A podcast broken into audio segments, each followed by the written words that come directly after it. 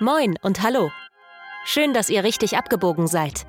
Willkommen bei Nächste Links, dem Podcast für politischen Real Talk und revolutionäre Perspektiven.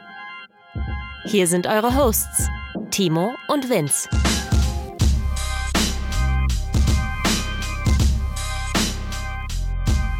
Ja, herzlich willkommen bei Nächste Links. Schön, dass ihr wieder dabei seid. Wir machen heute unsere vierte Folge und wir reden heute über das Thema Gewalt. Am Anfang wollen wir einmal ganz kurz was vorwegnehmen und zwar ist es das erste Mal, dass wir zwei Folgen an einem Tag aufnehmen.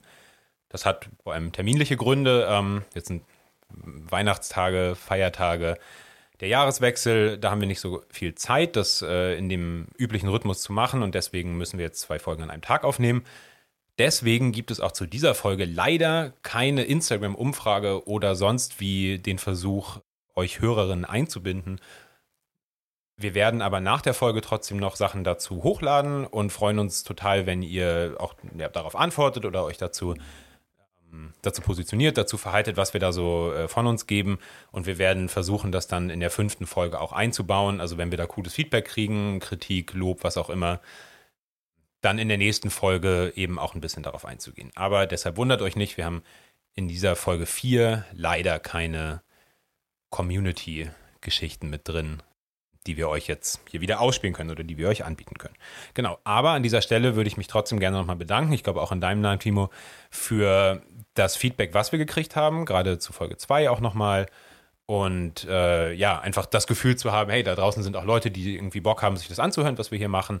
Und das hilft uns natürlich auch weiterzumachen und macht einfach Spaß zu sehen. Vielen Dank dafür. Hallo auch von mir und äh, schließe mich dem, was du gerade gesagt hast, an.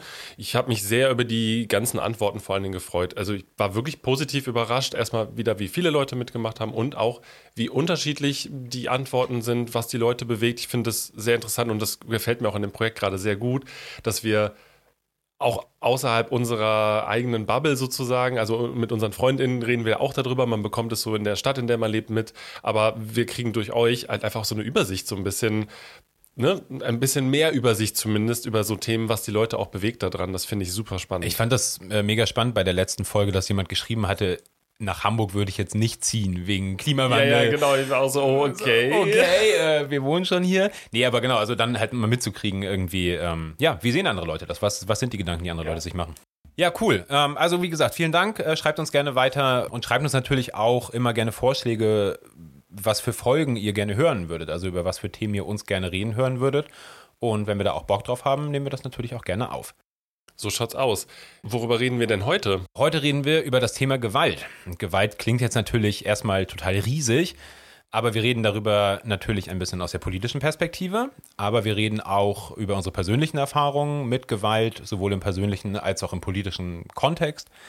Und würde, ich, ich würde das, glaube ich, damit beginnen, mal so in den Raum zu stellen, wir als Linke, gerade als Revolutionäre, Linksradikale, oh, böse Linksextremisten, werden natürlich mal gerne mit dem Vorwurf der Gewalt konfrontiert. Sei es von den Bullen natürlich, aber vor allem so in bürgerlichen Medien, in der Schule, aber auch so im Freundeskreis. Also ich glaube, viele von euch da draußen, die, die sich auch eben als links irgendwann auch im Freundeskreis oder linksradikale im Freundeskreis vielleicht ich sage jetzt mal, geoutet haben, werden ja diese Erfahrung auch gemacht haben. Das sollte dann sagen, hey, ihr seid doch diese Steineschmeißer, ihr zündet doch immer den Porsche von meinem Nachbarn an oder was auch immer.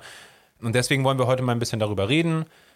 Was hat Gewalt mit politischem Aktivismus zu tun? Wie erfahren wir das da drin? Aber was hat Gewalt auch überhaupt gesamtgesellschaftlich so für eine Rolle? Genau, und da würde ich dich einfach mal bitten anzufangen. Würde dich mal fragen, ja, wie stehst du zu, zu, diesem Vorwurf oder wie hast du das so erlebt, dass Leute einen, wenn man sagt, man ist links, linksradikal revolutionär, oft mit diesem Vorwurf der Gewalttätigkeit konfrontieren? Also ich glaube, ich habe keinen Vorwurf öfters bekommen als den, also diesen Gewaltvorwurf, also so einen ganz pauschalisierenden auch. Einfach zu sagen, so ihr seid doch gewalttätig oder du bist doch gewalttätig dass in politischen Diskussionen mit Menschen Vorwürfe auch fallen, das ist ja total normal. Und ich habe mir auch schon vieles anderes anhören müssen oder auch darüber diskutiert. Es gibt ja auch durchaus berechtigte Sachen und auch das ist eine, eine Frage, die ja durchaus diskutiert werden will und muss. Nur ich bin immer wieder überrascht, dass es wirklich gerade diese, diesen Unterschied gibt zwischen ja, eigentlich finde ich das ja voll gut, was du machst, aber du machst doch das und das. Und bevor, und vor allen Dingen genau, dieser Vorwurf kommt, bevor irgendeine Diskussion überhaupt gestartet ist. Ja, oder bevor du überhaupt gesagt hast, ich finde Gewalt total super oder so. Ja, und die Leute oder auch überhaupt nachgefragt haben, ja, Moment, wofür stehst du denn überhaupt sozusagen? Es ist so, genau, du sagst, ja, nee, ich bin links oder ich bin linksradikal, ich bin Anarchist, was auch immer. Und dann sagen die Leute, ah, genau, das, was du gerade meinst, ihr seid doch die und die. Und ich habe das Gefühl, dass die Leute das leider unglaublich stark einfach aus so einer ja fast schon hetzerischen bürgerlichen und ja auch rechten Presse vor allen Dingen entnommen haben. Ja, aber ich meine ja auch bis hin zu so Linkslibereien oder teilweise sogar, jetzt sag ich mal, vielleicht ja einfach Menschen, vielleicht sogar Genossinnen, die aber ihre, ihre politische Tätigkeit vielleicht eher jetzt, sag ich mal, in der Uni oder irgendwo vielleicht in der Partei oder sowas ähm, verfolgen. Ja, dass sogar von diesen Leuten so diese, diese Mythen so teilweise reproduziert werden oder aufrechterhalten werden. Geht dir das auch so, dass du manchmal das Gefühl hast, wenn diese Gewaltfrage gestellt wird oder diese, das Thema Gewalt im Raum ist, dass es sich nur in so einem äh, politischen Kontext bei den Linksradikalen abspielt? Also dieses so, was, ja. wo hat Gewalt eigentlich mit was was zu tun? Und dann wird das halt nur auf dich so projiziert und alle anderen Sachen, wo Gewalt in dieser Gesellschaft ausgeübt werden, werden so ausgeblendet? Richtig krass, auf jeden Fall. Wobei ich da sagen würde, auch erlebe, ist, dass Leute sagen, das ist das gleiche wie was Nazis machen. Also das oh, ist die, ja, ja. das ist also das ist die Gleichsetzung von links und rechts über diesen Gewaltvorwurf auch noch gibt. Ähm, eben zu sagen, ja, Nazis sind natürlich schlimmer und so, aber gewalttätig seid ihr ja beide und wenn du einen Faschisten schlägst, bist du auch einer, weil du bedienst dich derselben Mittel oder solche, solche Quatschargumente. Das auf jeden Fall auch, aber was du eigentlich gefragt hattest, Jetzt habe ich hier so politikermäßig drumherum gesammelt, um die. Schön. Äh, genau, schön, schön, schön, die, schön die Antwort verkackt. Genau, nee, was du eigentlich äh, gefragt hattest, ja, natürlich. Also ich habe oft das Gefühl, dass Gewalt nur da gesehen wird, wo sie halt, wo Leute sie sehen wollen oder wo Leute ein Problem damit haben wollen. Und ich würde sagen, das ist eben oft bei Linken, weil natürlich, also natürlich gibt es Gewalt von Linken. So, es gibt Straßengewalt bei Demonstrationen. Das ist ja, also das müssen wir hier nicht leugnen. Aber weil eben da Ziele angegriffen werden, sei es jetzt irgendwie mit der Polizei, sei es vielleicht teilweise Banken, Luxusgeschäfte, was auch immer, teilweise ja sogar auch, auch Plünderungen, irgendwie wie bei G20 oder so, also einfach Aneignung von, von Waren. Und das greift natürlich etwas an, was in der bürgerlichen Gesellschaft über allem steht, und das ist das Eigentumsrecht und die Aufrechterhaltung dieser, dieser Eigentumsrechte und die ja auch die Polizei schützen. Und ich glaube, deswegen ist die Gewalt, die da passiert, ob sie sich gegen Personen oder Men äh, Dinge richtet, spielt da, glaube ich, gar nicht so eine krass große Rolle. Aber da wird mit auf gewaltvolle Weise oder mit Mitteln, die jetzt nicht dem Gespräch, sag ich mal, nur entsprechen, sondern ähm, eben auch durch direkte Aktion, werden da ja Strukturen teilweise ja ganz praktisch in Frage gestellt. Das klingt jetzt sehr euphemistisch, also im Endeffekt wird sich da halt auseinandergesetzt. Es ist ein Kräftemessen, was ja auch ja, stattfindet, ja, genau. selbstverständlich. Genau. Aber da vielleicht noch eine kurze Ergänzung, wenn die Leute darüber diskutieren und genau das, was du gerade angesprochen hast, dann wird das ja eben nur an solchen Orten oder an solchen, ja, Events ist jetzt das falsche Wort, aber an solchen, ja, Sachen. Das ist auf eine Art ein Event. Also ja, die 20 genau. war auch ein Medienspektakel. Ja, mega. War ja auch, ja. wurde ja auch von der bürgerlichen Presse inszeniert. Ja, genau, und dann wird es aber dort verortet. Und vor allen Dingen wird es von den Leuten, die diese Vorwürfe gerne formulieren oder äußern, immer dort verortet, wo es möglichst wenig mit ihnen selbst zu tun hat. Das heißt, es ist halt gar nicht die Frage, ob du als persönlich, also als privater Mensch ein gewaltvoller Mensch bist, sondern du delegitimierst, delegitimierst dich quasi schon allein dadurch, dass du dich so und so positionierst, weil du angeblich eben ja, gewalttätig ja, bist. Ja, und ich meine, letztlich, das zieht sich ja bis ins Strafrecht, also bis äh, diese ganzen Landfriedensbruch- und Redelsführerschaftsparagraphen und, und Prozesse jetzt eben gerade. Kommt nach vorne. Genau, kommt nach vorne, gerade aber auch, also in Hamburg, ich muss es jetzt ein paar Mal erwähnen in der Folge, einfach in Hamburg auch nach G20 ja viel benutzt eben zu sagen, wenn du mit Leuten läufst in einem Block oder in einer Menge, aus der Straftaten passieren, bist du automatisch Teil, also wirst du halt mit angeklagt und im Endeffekt mit verantwortlich dafür gemacht. Und das, wenn man das jetzt mal überträgt, auch auf die quasi ideologische Ebene, wenn ich jetzt dann irgendwie am nächsten Tag bei mir früher zum Beispiel in die Schulklasse wiedergekommen bin und irgendwas ist passiert, dann wird mir natürlich auch vorgeworfen, auch immer muss man sagen, mit einem gewissen, mit einer gewissen Faszination. So, ja. weil das ist natürlich auch so ein bisschen dieses irgendwie, ja, das, was uns, glaube ich, als 15-jährige Blackblock-Kiddies alle mal fasziniert hat, irgendwie Räuber und Gendarme auf der Straße spielen. Ja, und die Bilder gehen ja durch die Und die Presse. Bilder gehen, ja, und ich meine, es gibt ja auch einfach massiv, also ich glaube, es hat abgenommen, aber es gab vor allem früher, jetzt sage ich mal, vor so eher so zehn Jahren oder so noch, einen massiven Teil von Leuten, die auch deswegen halt zu Demos gegangen sind. Das muss man ja gar nicht leugnen. So, weil sie eben die Auseinandersetzung auch gesucht haben, klar. vor allen Dingen, wenn ich mir diesen Vorwurf anhören muss, vielleicht sogar, weil ich angeblich Bock drauf habe, dann geh doch mal bitte zum Fußball. Ja, natürlich. Also, das ist so, das geht mir nämlich richtig auf die Nerven, Ja. dass das eben, das, was ich mit dem Verorten gerade meinte, da wird immer nur gesagt, ja, dann passiert das bei euren Demonstrationen so. Ey, jedes Wochenende, erste, zweite, dritte, vierte Liga Fußball, ist irgendwie knallt es auf der Straße. Wir hatten, wir hatten sogar so Sozialforscher, die nach G20 irgendwie so zu so ein paar Aufnahmen gefragt wurden, ja, was halten sie denn davon? Und der eine auch dann nur saß und sagte, naja, also das haben wir doch jedes Wochenende beim Fußball auch. Also, ohne das jetzt irgendwie miteinander gleichsetzen zu wollen, aber so dieses, das findet ja in unserer Gesellschaft eigentlich sehr viel statt. Die Leute haben ja offenbar ein Bedürfnis danach, irgendwie ein abenteuerliches Leben zu führen. Aus welcher Motivation heraus auch immer. Ich will das jetzt auch gar nicht so behaupten, dass es irgendwie immer fortschrittlich oder was auch immer wäre. Nee, aber, das Bedürfnis ist ja da. Du, ob du jetzt mit Bungee springst von der Brücke, um den Adrenalinkick zu holen, oder ob du dich mit einer Hooligan-Gruppe am Fußballwochenende triffst oder ob du auf eine Demonstration gehst und da auch mal deine Kräfte messen möchtest. Klar. Ganz, ganz platt gesagt Ja, ja. jetzt erstmal. Es findet statt. Es findet statt, wobei ich da, glaube ich, sagen würde, ich würde einen, einen großen Unterschied sehen zwischen Hooliganismus und der Gewalt, die zum Beispiel bei Demos oder bei politischen Auseinandersetzungen, müssen ja nicht nur Demonstrationen, kann ja auch eine Schlägerei zwischen, zwischen Antifas und Nazis sein. Natürlich gibt es immer Elemente, die das verbindet, genauso wie es meinetwegen Ähnlichkeiten zwischen, äh, zwischen dem Kommunismus und dem Christentum gibt. Ja. Natürlich gibt es da oberflächliche Ähnlichkeiten, genauso wie ich gehe halt ins Büro und arbeite für das oder für das Ding und irgendwie mache ich halt das Gleiche, aber trotzdem ist es grundverschieden. Ich kann auch Sport machen aus fortschrittlicher oder aus reaktionärer Perspektive. Aber, also ich, was ich damit nur sagen wollte, ist, natürlich in einer, in einer Gewaltsituation gibt es immer bestimmte Dinge, die allen Gewaltsituationen irgendwie so ein bisschen gemein sind. Aber der zentrale Unterschied ist für mich einfach die Intention. Da möchte ich kurz eine kleine persönliche Ja. Geschichte erzählen, nämlich ich hatte das vor vielen Jahren mit einer, mit einer Freundin. Wir haben uns kennengelernt, angefreundet, immer mehr und dann hat sie irgendwann auch gemerkt, okay, ne, also habe ich auch erzählt, dass ich politisch aktiv Ja. bin, auf Demonstrationen gehe und es kam genau dieser Vorwurf, dieses, ja, du gehst auf Demonstrationen, aber bist du dann auch gewalttätig? Und ich habe dann einfach nur gesagt, das kann man so nicht sagen. Das kann man auch wirklich einfach gar nicht so per se sagen. Und wenn du mich persönlich kennst, weißt du, dass ich kein gewaltaffiner oder gewaltvoller Mensch bin, sondern dass ich das eher tatsächlich sogar ablehne. Und dann habe ich gesagt, komm doch mal mit. Und wir waren dann zusammen auf einer Demonstration. Ich glaube, sie war vorher mal so, so sehr so, ja, so bürgerlichen Klimasachen und Antikriegssachen irgendwie auf der Straße. Und wir waren auf einer Demonstration für Recht auf Stadt, war das, glaube ich, sogar. Ein sehr wichtiges Thema, aber jetzt eben nicht irgendwie, wo der klassische Black Bloc eben vorweg rennt, sondern es war ein sehr bunt gemischtes Publikum ja auch auf der Demo. Ja, und dann kam die Situation, dass die Polizei, die ja immer gerne im Spalier läuft, also das bedeutet an der Seite der- von der Demonstration permanent in Ketten mitläuft, sich die Helme aufzog.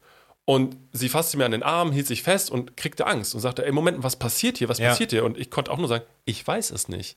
Ich weiß jetzt nicht, was hier los ist. Und was wir dann gesehen haben, ist, dass einige Reihen vor uns die Cops in die Demo reingerockert sind und da irgendwen rausgezogen haben. Ja. Ein Klassiker. Äh, Für Leute, die regelmäßig auf Demos gehen, ist es Standard. Leider. So, das ist das, was wir täglich äh, oder, dann- oder alltäglich sozusagen auf solchen Demonstrationen erleben. Für sie war das shocking. Also das Ja, war für mich ja das erste Mal auch, dass ich sowas gesehen wenn habe. du das klar. sowas siehst. Und wir haben uns danach dann unterhalten und das fand ich total spannend, weil sie dann Zitat wirklich gesagt hat, boah, jetzt verstehe ich, was du meintest. Und ich meinte auch so, es tut mir leid, dass du das miterleben musstest, weil das ist nicht schön.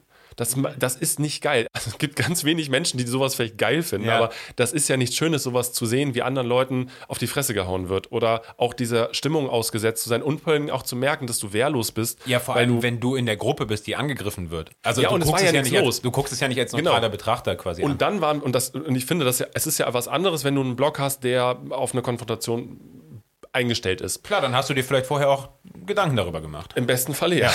Jetzt bist du aber Im in dem Fall Fall. dann irgendwie auf einer Demo, wo du halt wirklich, du gehst halt da auf die Straße, weil du sagst, die Mietpreise sind zu hoch und plötzlich greift die Polizei dich an und du bist dieser Willkür ausgesetzt und Klar. denkst, und die Freundin von mir sagte damals auch, hey, aber wir haben doch nichts gemacht. Und dann habe ich auch gesagt, das wie, ist wie genau, oft, wie oft habe ich diesen Satz schon gehört? Genau, und wie oft habe ich Leuten versucht zu erklären, dass das scheißegal ist, was du machst. Du kannst dich da kompletter Montur ready for Rumble irgendwie hinstellen oder du kannst da mit deinem Kind auf deine Demo gehen. Das ist egal. Am Ende des Tages bist du an der falschen Stelle, am falschen Ort und kriegst auf die Fresse. Ja, und ich meine, wie oft haben wir das genau erlebt, dass es die Leute, die halt vielleicht sich sogar vorbereitet, also ich will jetzt nicht sagen vorbereitet auf die körperliche Auseinandersetzung, aber zum Beispiel sowas machen wie ich gehe auf eine Demo und nehme zum Beispiel eine verbotene Fahne mit oder nehme Pyrotechnik mit, dass das den Leuten im Endeffekt teilweise gar nichts passiert, manchmal schon, aber manchmal auch nicht. Und dann am Ende, genau, kriegst du halt mit, ja, irgendwie hinten im hinteren Drittel hat irgendwie der Fahrradfahrer sowieso halt einen draufgekriegt, weil, weiß ich nicht, der Bulle hat einen schlechten Tag oder er hat irgendwie der hat irgendwas gesagt, was ihm nicht gepasst hat, oder hat sich irgendwie seinen, weil es ihm kalt war, seinen, seinen Schal übers Gesicht gezogen. So.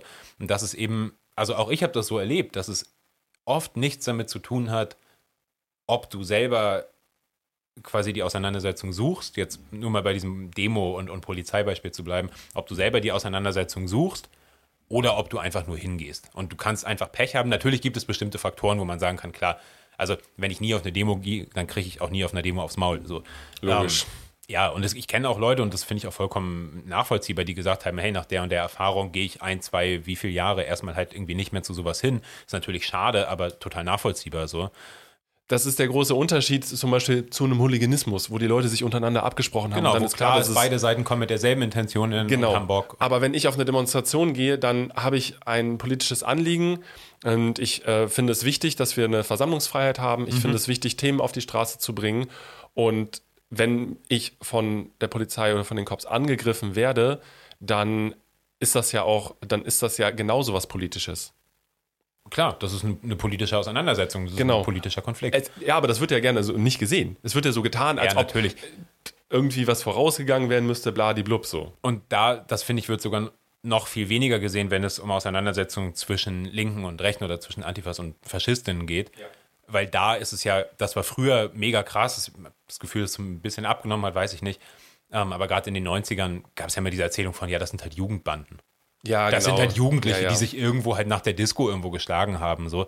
Und wenn du dann mal hinguckst und mit den Leuten redest und die Berichte irgendwie liest, so, dann waren das eben entweder ganz oft Nazi-Übergriffe auf sogenannte alternative oder linke Jugendliche oder auch ja, politische Aktionen, handfeste Aktionen gegen Faschisten. Und das hat mit Jugendgangs erstmal äh, nichts zu tun. Aber das meine ich mit diesem oberflächlich sieht das natürlich erstmal alles sehr ähnlich aus. Wenn sich zwei Seiten prügeln, dann, dann ist es erstmal halt, ja, eine gewalttätige Auseinandersetzung.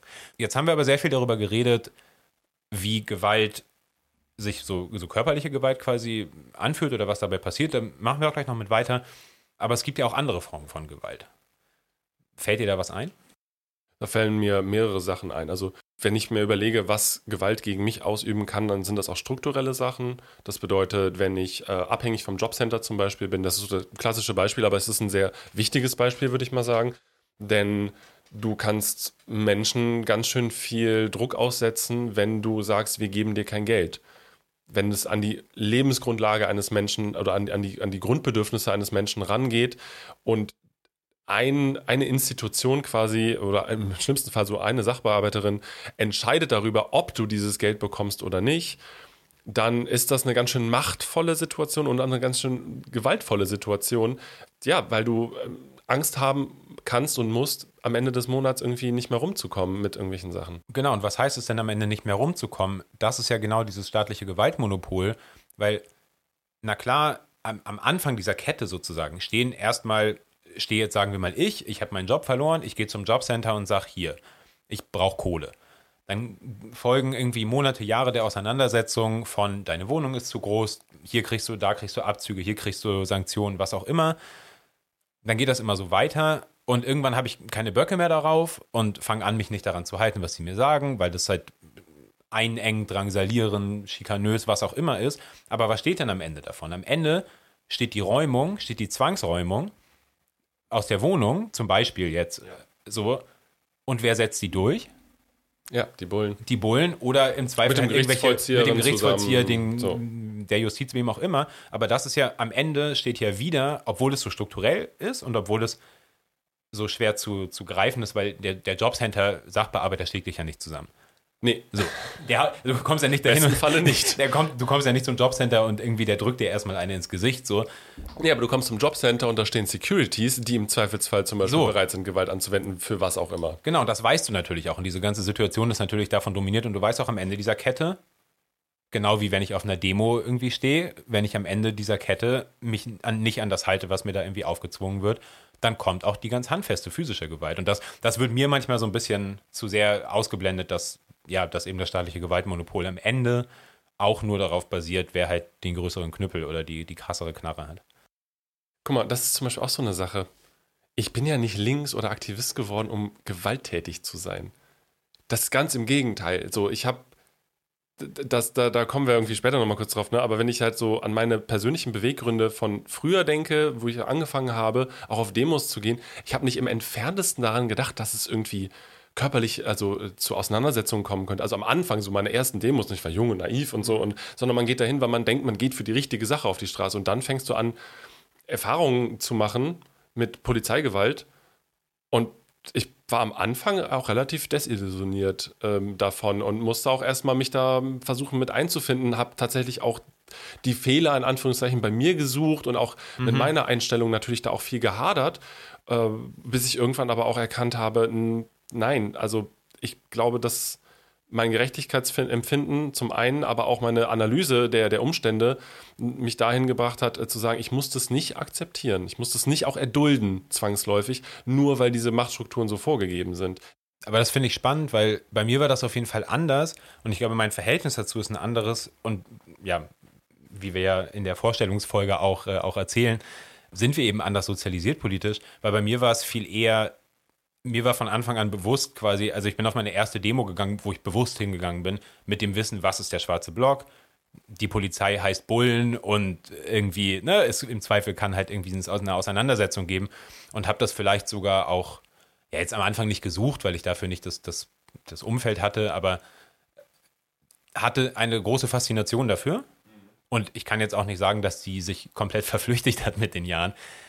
Aber bei mir war es eher andersrum, dass ich halt dachte, ah, okay, das ist irgendwie hier ne, voll krass, vielleicht auch so ein bisschen mit dieser Action-Romantik, Street Fighter, ganz viel Videos geguckt, irgendwie in den frühen Zeiten von YouTube, alte, irgendwie alte Berichte gelesen, was auch immer, fand die ganzen Geschichten irgendwie cool und spannend und boah, und dann laufen die da irgendwie vermummt rum und dann gibt's Fetze mit den Bullen und so.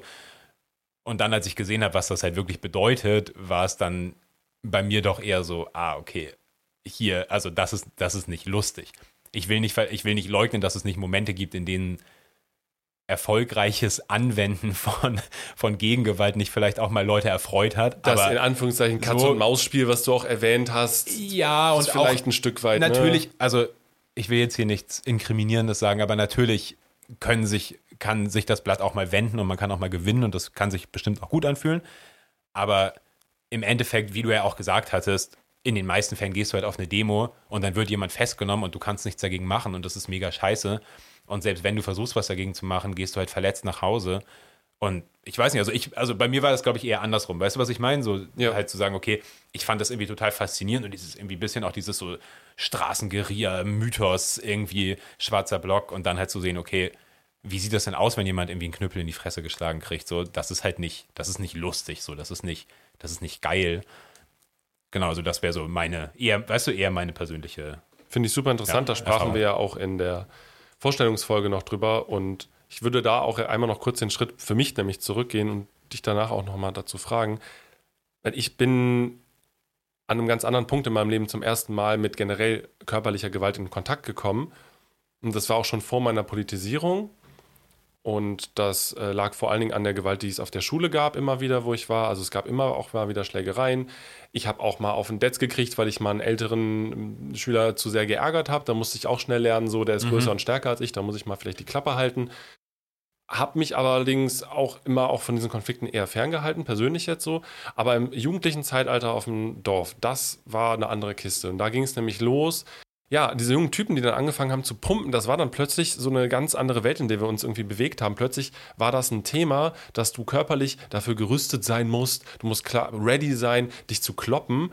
Und das war mir damals schon immer zuwider. Also das, ich habe auch viel Sport gemacht, irgendwie als Jugendlicher und vielleicht auch hier und da mal ein bisschen gepumpt. Aber ich habe zum Beispiel mich nie auf eine Auseinandersetzung vorbereitet oder das gesucht. Im Gegenteil zu anderen Leuten aus meinem Umfeld, die teilweise auf Nase im tiefer gelegten Golf ins Nachbardorf fahren, um sich zu kloppen. Und das ist jetzt kein Witz, das ist genau das, was passiert. Alle, die vom Dorf kommen, kennen das. Und ich kann, äh, also so viel sei gesagt, auch einer von den Leuten, die das damals so gemacht haben, der ist jetzt bei den Bullen, ne? So. Und das waren aber das waren so meine ersten Erfahrungen. Und dann kam eine Politisierung und dann kam eine neue Ebene der Gewalt, nämlich für mich dazu, nämlich die Form von politischer Auseinandersetzung oder die Form von Polizeigewalt, die mir entgegentritt, aber auch die Gewalt, die ja eine soziale Gegengewalt auf der Straße bilden kann. Und das waren so zwei Ebenen für mich, die sehr einschneidend waren, weil ich mich dann zum einen von dem anderen nämlich gelöst habe. Ich musste mich nicht mehr auf dem Dorf ähm, aus irgendwelchen Schlägereien raushalten, aber plötzlich gehe ich auf Demos und muss mich dann irgendwie mit den Bullen auseinandersetzen. So. Ja, mega absurd. Ähm, kennst du kennst du das Buch Nullerjahre von Henrik Bolz? Ähm, Das ist da hier, geht's genau das ist um hier T- Testo von zugezogen Genau, maskulin. Testo von Tugen, ja. Ja. die sogenannten, ah nee, das sind die Nullerjahre, Die Nullerjahre, 90er, nicht, nicht die Baseballschlägerjahre, Die Baseballschlägerjahre sind die 90er, die genau. Agro-Berlin.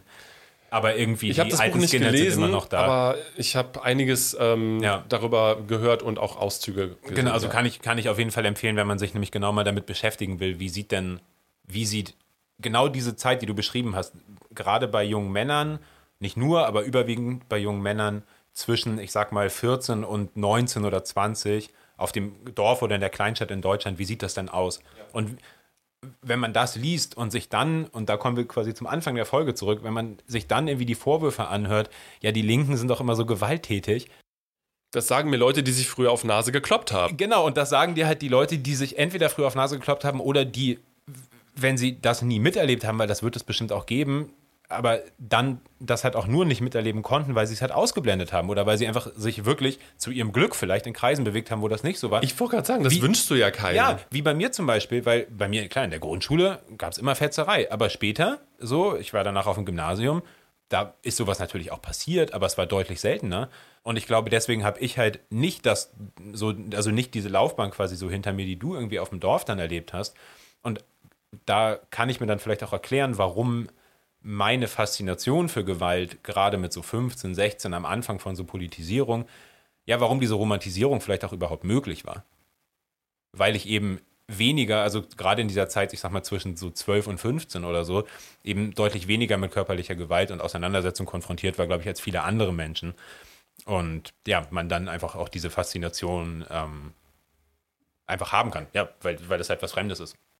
Also das ist ja auch das, wo ich ja eigentlich hin möchte. Ich möchte ja, dass Menschen in einem friedlichen Miteinander groß werden können, wo es nicht darum geht, Probleme vermeintlich durch Gewalt lösen zu können. Also gerade jetzt in, in jugendlichen Zeit, äh, Alter so und später auch jetzt in den politischen Auseinandersetzungen finde ich das auch immer noch.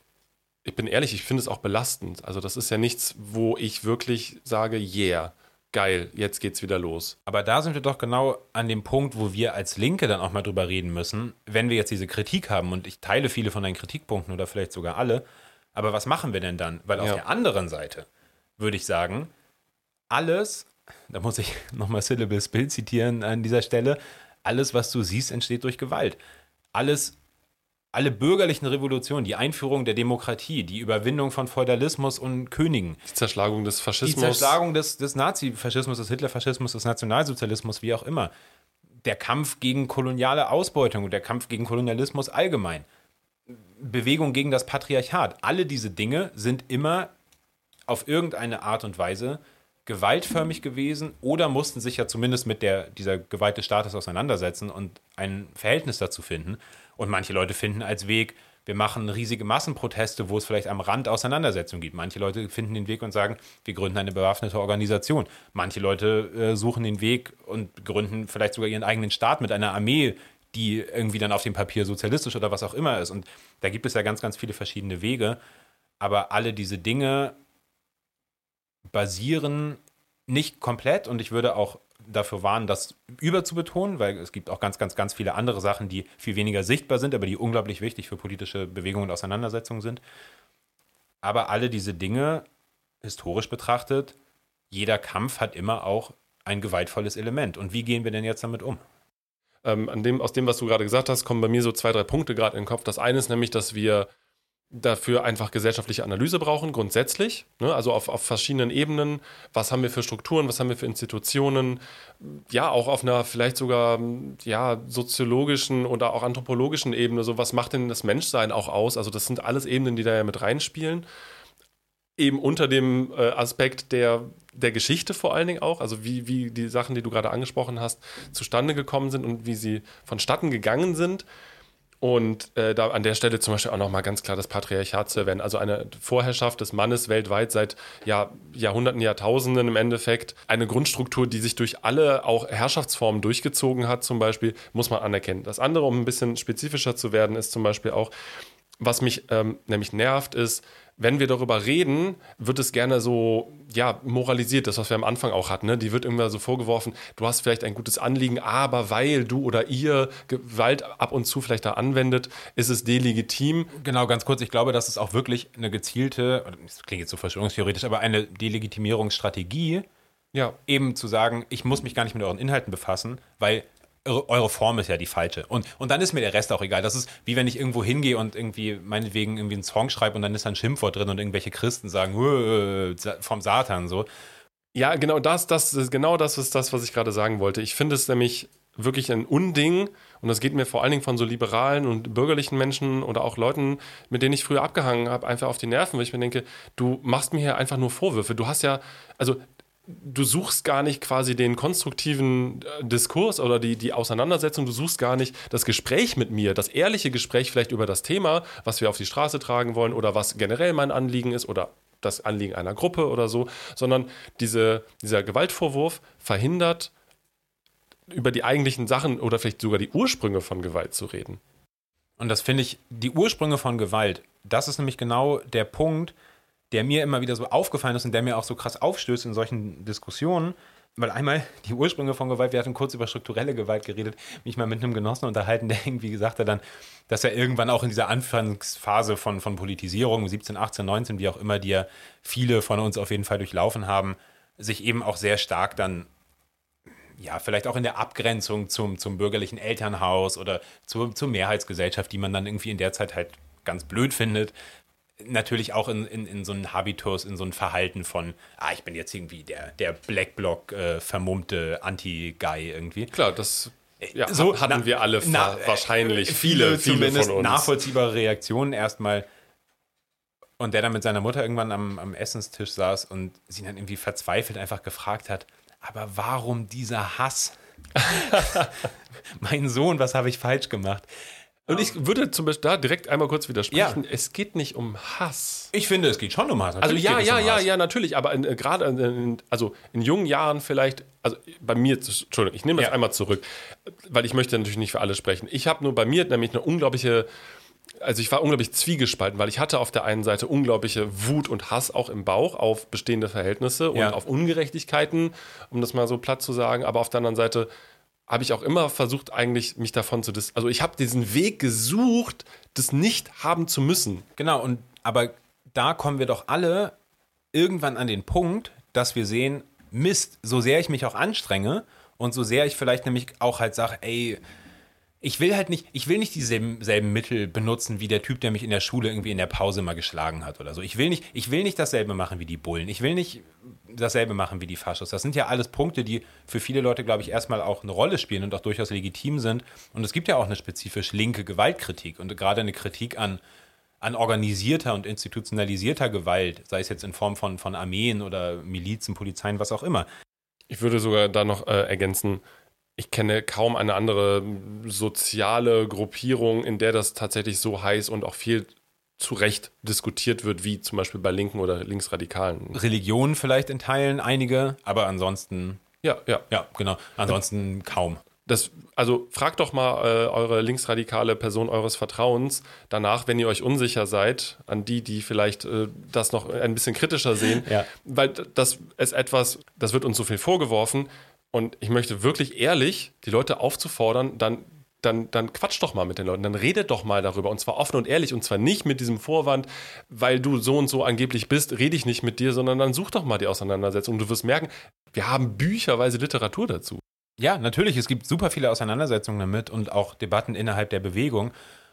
Und weil wir eben jetzt gerade über die Ursprünge auch dieser über die Notwendigkeit dieser, dieser Gewaltanwendung auch in der sozialen Befreiung quasi geredet haben, würde ich einmal als, als quasi der lokale Podcast-Marxist hier den äh, Friedrich Engels zitieren, ähm, oder jetzt nicht zitieren, aber eben sagen, was er gesagt hat.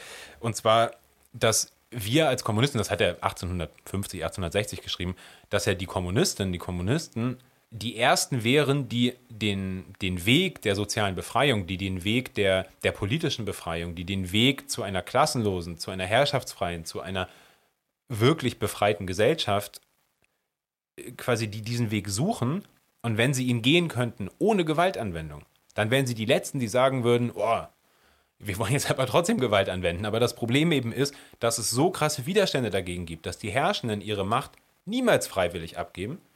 So, dass eben, ja, dann im Endeffekt, ich glaube, er nennt es dann, dass die Proletarier in eine Revolution gezwungen werden. Ist jetzt eine fancy Formulierung, aber was er damit sagen will und was, wo ich mich auch anschließen würde, ist, wenn ich immer wieder gegen die Widerstände laufe und es versuche mit Petitionen, mit Demos, mit bla, mit Straßentheater, mit Diskussionsveranstaltungen, vielleicht sogar bis zu dem Punkt, dass ich diesen sogenannten zivilen Ungehorsam irgendwie ausübe, den jetzt sowas wie Ende Gelände, letzte Generation, was auch immer für sich beanspruchen, und aber immer noch nicht zu einem Ergebnis kommen. Wie kann ich es dann jemandem verübeln, auf, auf politischer, aber auch auf moralischer Ebene zu sagen, naja, wenn das die Mittel sind, die gegen mich angewendet werden, und ich weiß aber ja, was ich will, und ich weiß, dass ich das überwinden will, und dass wir das für eine Befreiung der Menschen, vor allem die Befreiung der Menschen von der Unterdrückung durch andere Menschen, wenn wir das überwinden müssen, dann müssen wir doch letztlich zumindest, wie du vorhin meintest, die Realität anerkennen, dass Gewalt in irgendeiner Form ein Teil dieser Auseinandersetzung sein wird. Und das ist nichts, was man dann einfach, oder was er einfach sagt, oder was wir jetzt einfach sagen, so, ja, müssen wir nicht lange drüber diskutieren, wird eh passieren und so, sondern das sind ja auch historische Erfahrungen.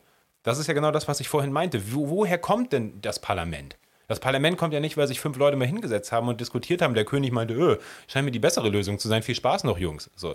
Nein, das sind Kriege, Revolutionen. König von Frankreich ist der Kopf abgehackt worden. Und jetzt irgendwie heulen irgendwelche Liberalen rum, dass halt andere Leute letztlich sich ähnlicher Methoden bedienen wollen, mit denen sie ihr System aufgebaut haben. Und ich finde es einfach wirklich, ich finde das krass, wie gut das funktioniert, eine moralische Diskussion aus einer eigentlich politischen Frage zu machen.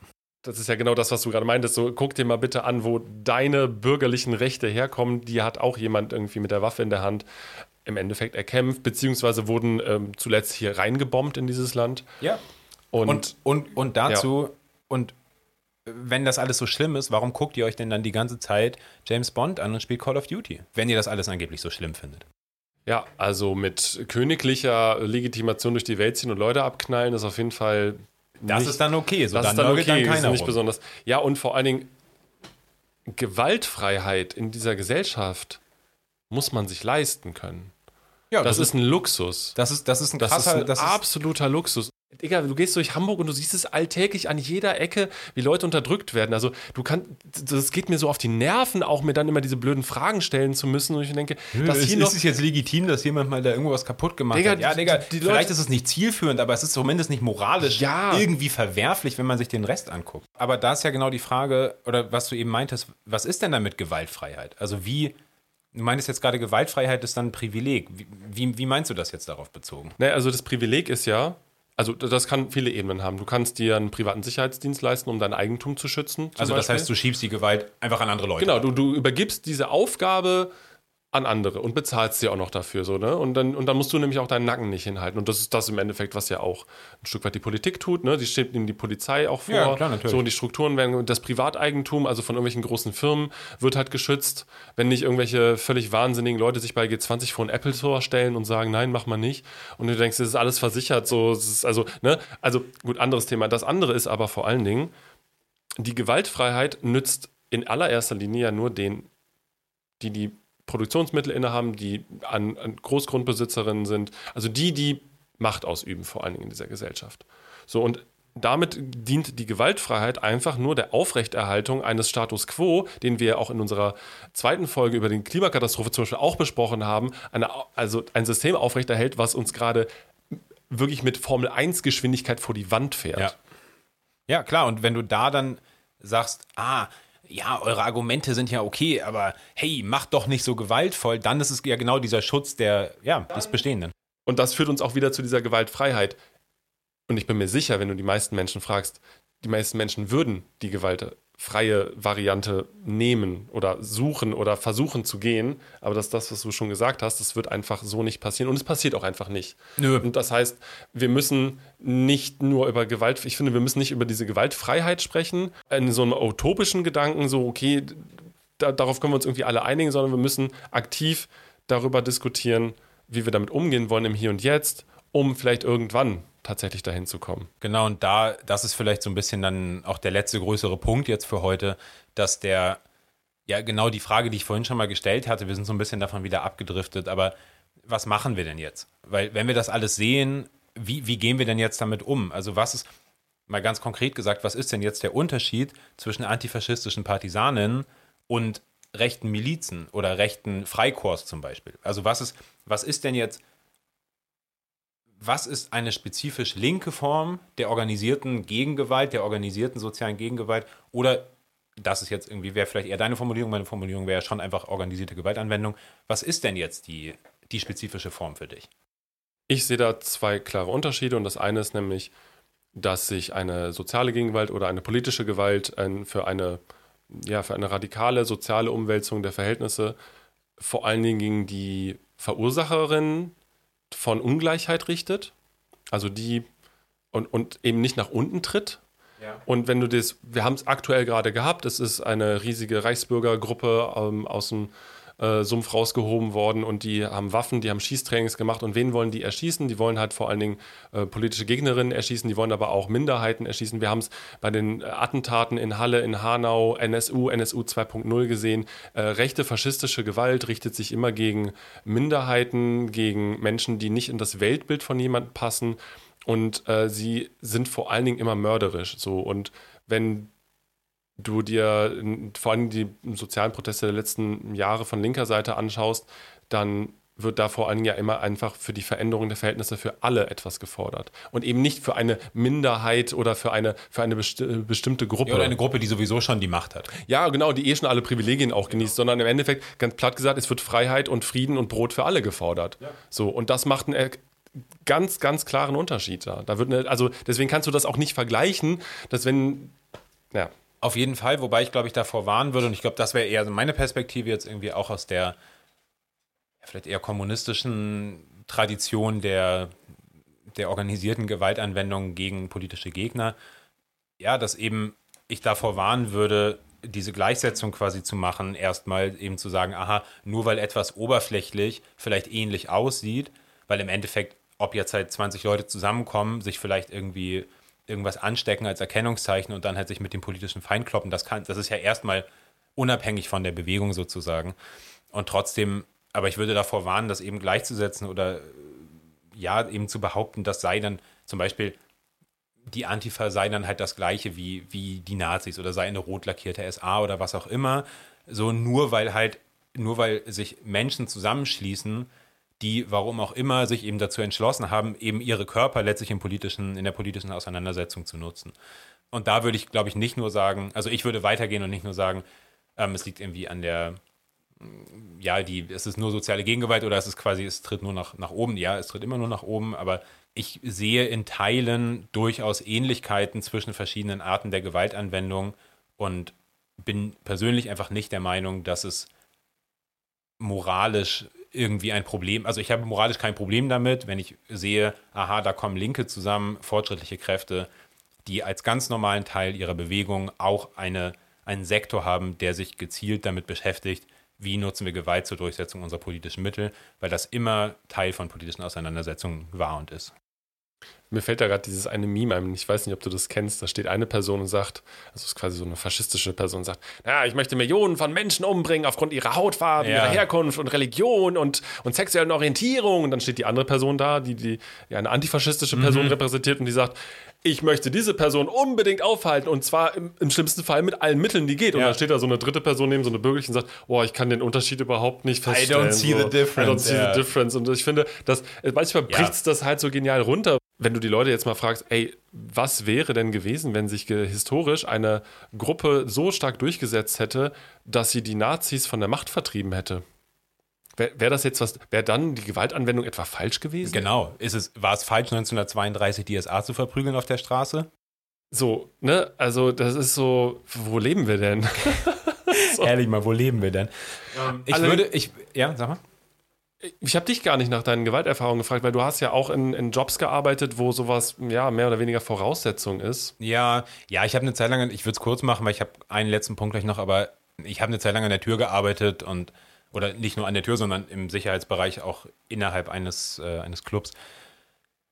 weiß nicht, so wild, wie man sich das vorstellt, ist es im Endeffekt auch alles gar nicht, aber ich habe damit auch, ich glaube, irgendwann auch schon mal erzählt, ich habe damit äh, einfach auch irgendwann aufgehört, weil es mich so gestört hat, weil man eben, ja, weil ich da letztlich, würde ich sagen, in eine Rolle, habe ich bei der Lohnarbeitsfolge, glaube ich, kurz drüber geredet, in eine Rolle eben gekommen bin, wo ich der Meinung bin, das sind Sachen, die notwendig sind, aber ich bin nicht mehr bereit, sie als Lohnarbeit zu machen oder zumindest nicht so regelmäßig, weil der, die Überschneidung von Sicherheitsdienst mit Polizei einmal personell teilweise einfach da ist, das kann man nicht verhindern, das ist aber weniger der Punkt, sondern vor allem ideologisch da ist.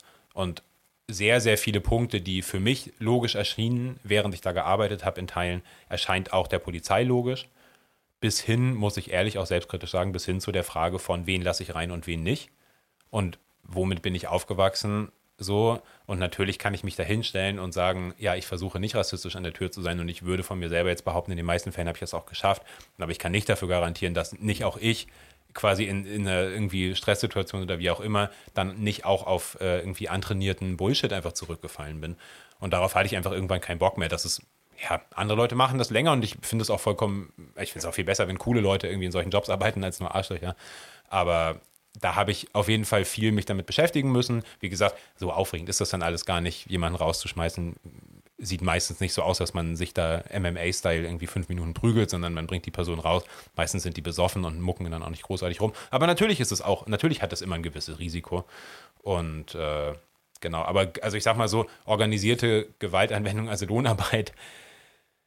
Gibt schönere Dinge. Gibt schönere Dinge und es gibt viele Leute, die es einfach machen müssen, weil das auch ein Job ist, in dem du ungelernt teilweise nicht so beschissen verdienst wie in anderen äh, ungelernten Jobs, aber ja, wirklich geil fand ich es nicht. Und genau da vielleicht als letzten Punkt nochmal zu dem Thema von Gewalt und Ideologie. Es gibt ja schon auch, und das ist für mich der Unterschied auch zwischen linker und rechter Gewaltanwendung, es gibt ja in, rechten, in der rechten Ideologie eine ganz lange Tradition davon zu sagen, Gewalt ist nicht nur notwendig, sondern Gewalt ist gut. Gewalt ist moralisch richtig und Gewalt ist Gewalt formt den Charakter, Gewaltanwendung stärkt die Nation und so weiter und so fort. Und das sind Sachen, Fast die halt, ein Lifestyle im Endeffekt. Ja, wirklich, also ja. wirklich einen gewaltorientierten Lifestyle wirklich zu pflegen und auch nicht, und da eben nicht zu sagen, aha, und das, ich stelle mich in die erste Linie beim Protest, sondern wirklich Gewalt an sich wirklich gut zu finden. Muss da an Ernst Jünger denken, also in Stahlgewittern, irgendwie so diese ganzen Schriften auch nach dem Ersten Weltkrieg. Mussolini genauso. Ich finde, das ist für mich eine der absurdesten Geschichten, so die die Vermischung in Italien nach dem Ersten Weltkrieg von Faschismus mit so avantgardistischer, futuristischer Kunst, wo dann irgendwelche Dichter sich hinstellen und sagen, Bum, Peng, äh, ja, Krieg, die einzige Hygiene der Nation, da werden wir zu richtigen Männern und äh, zu richtigen, in dem Fall Italienern, aber das ist letztlich austauschbar.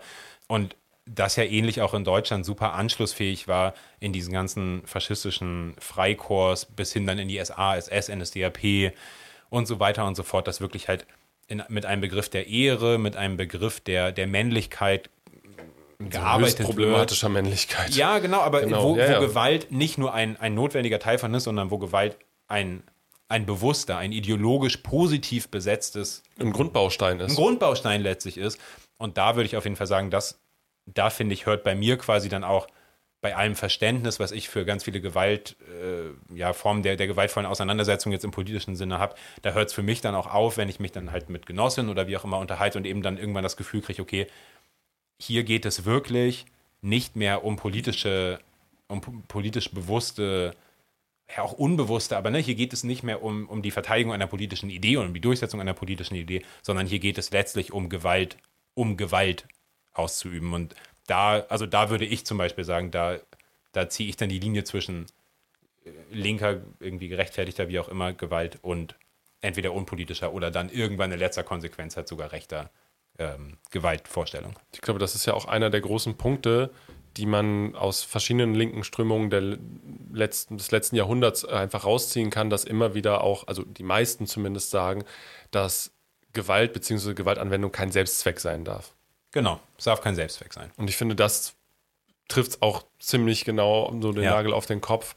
Und dass eben auch als Unterschied und auch eben auch nicht, ja, auch als vollkommen legitimes Argument eben anzuführen, zu sagen, so genau wie du es gerade beschrieben hast, es darf nicht ein Grundbaustein von äh, der Idee einer, einer Gesellschaft sein, sondern äh, es muss andere Wege geben, damit umzugehen. Aber vielleicht, und das ist, glaube ich, das, wo ich mich auch von, von vielleicht anderen irgendwie Linken oder Linksliberalen unterscheide, es muss meiner Meinung nach teilweise ein Grundbaustein politischer Organisierung sein. Ja. Dazu bereit zu sein und auch in der Lage zu sein, zumindest die Abwehr von Gewalt zu organisieren. Und die Abwehr von Gewalt organisieren heißt, Gewalt anzuwenden. Da sei aber auch noch erwähnt, um so etwas zu machen, um eine Revolution zu machen, um, um an der Frontlinie kämpfen zu können, bedarf es ja nicht nur Soldatinnen und Soldaten oder Kämpfende, sondern das ist ja auch, was gerne vergessen wird, um nicht irgendwie, also um, um mich mal ganz klar gegen auch so, so ein Gewaltfetisch oder gegen so ein Mackertum auch auszusprechen. Wenn es zu sozialen Protesten und Umwälzungen kommt, du brauchst Menschen, die Essen kochen, du brauchst Leute, die die Infrastruktur im Hintergrund machen, du brauchst Leute, die die Ausrüstung zur Verfügung stellen, du brauchst die Leute, die die Propaganda machen. Es sind, und es sind bei allen Konflikten Genau. immer geringe Prozentsätze von Leuten, die wirklich dann nämlich das führen, was du dann in den Medien oder im Film oder im Buch Genau. oder so halt wieder, Ja. wiederfindest. Ich glaube, die Zahl im Moment bei so Armeen sind so 10% aktive Kombattantinnen quasi oder sowas. Ja, und der Rest und der macht Rest ist halt nur in, den der Rest ganzen ist Kram Logistik und ja. Infrastruktur, also dass man das eben auch nicht äh, ja. ja. und dass es auch Teil von aktiver Gewaltanwendung im großen Rahmen ist, weil Ja, klar, es gar nicht natürlich. anders Ja, funktioniert. natürlich. also es ist eben nicht nur der Hooligan, der sich in der ersten Reihe Nein, die, sondern die Fresse der, der dann am. Ende das Pflaster draufklebt oder die. Ganz genau, ja, die die Verabredung machen, die die Leute das Auto fahren und so weiter und so fort. Also äh, es gehört vieles dazu. Ja. Wir suchen da auf jeden Fall auch nochmal den Kontakt bei Instagram zu euch. Und wenn wir nochmal quatschen, wir greifen das bestimmt auch nochmal in der nächsten Folge äh, am Anfang vielleicht nochmal kurz auf, weil wir das eben heute leider nicht machen konnten.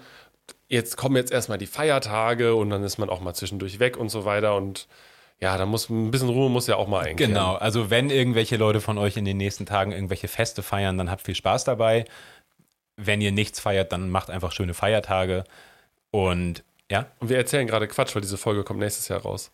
Ah, scheiße. Aber Genau, also wir hoffen, wir hoffen, ihr seid gut ins neue Jahr gekommen. Herzlich willkommen 2023. Wir hoffen, dass ihr uns auch weiterhin treue Hörerin bleibt und äh, Bock hat, mehr von uns zu hören. auch 2023 heißt es die nächste Links. Genau. Also genau, vergesst, was wir über Weihnachten erzählt haben. Hoffentlich habt ihr, äh, ist euer Kater nicht zu krass von Silvester. Genau, ich würde die Folge heute nochmal mit dem Satz beenden, den du eben auch gesagt hattest. Gewalt darf kein Selbstzweck werden, aber Gewalt ist immer ein Teil politischer Auseinandersetzung. Und wer sich dem eben verstellt mit einem vermeintlichen Argument der Gewaltfreiheit oder einem moralischen Argument der Gewaltfreiheit, schützt letztlich nur die bestehenden Verhältnisse. Wenn ihr das auch so seht, schreibt uns gerne. Wenn ihr das anders seht, schreibt uns natürlich auch. Ganz zum Schluss natürlich hier nochmal, wie könnt ihr uns erreichen? Ihr könnt uns erreichen über YouTube, E-Mail, Instagram Spotify, und wenn ihr keinen Bock habt, die ganzen Links einzeln zu suchen, geht am besten auf unsere Instagram-Seite nächste Links minus Podcast und da, also nächste Links mit AE, nächste Links Podcast und da findet ihr unseren Linktree, da sind alle unsere Social-Media-Präsenzen und die äh, Orte, auf denen ihr uns finden könnt. Nächste Links Podcast einfach auch bei YouTube eingeben, dann findet ihr unseren YouTube-Kanal. Soundcloud sind wir auch noch vertreten. Für die, die keine Abos haben Ja. oder haben wollen, auch vollkommen okay. Genau. Genau. Vielen Dank für eure Unterstützung und das Hören. Ja, ja, äh, Timo, vielen Dank für die Folge. Ich meine, wir reden häufiger mal über dieses Thema, aber ich fand es cool, das mal in diesem Rahmen zu machen und auch mit so ein bisschen, ja, einfach mehr Gedanken vorher vielleicht schon mal Voll. gemacht zu haben. Ähm, Hat mir auch gut gefallen und Ja, es ist auch ein Thema, was, wo wir bestimmt auch nicht zum letzten Mal drüber gesprochen haben und auch immer wieder drüber reden müssen. Ich finde es Ja. auch wichtig. denn letztlich ziehen sich die Gewaltverhältnisse ja irgendwie auch durch alle, durch alle politischen Widersprüche durch, die wir und so sehen im Alltag. Genau, stolpern drüber, ob wir wollen oder nicht. In dem Sinne wünschen wir euch aber erstmal ein, kommt gut in die Woche, einen guten Tag, bis bald.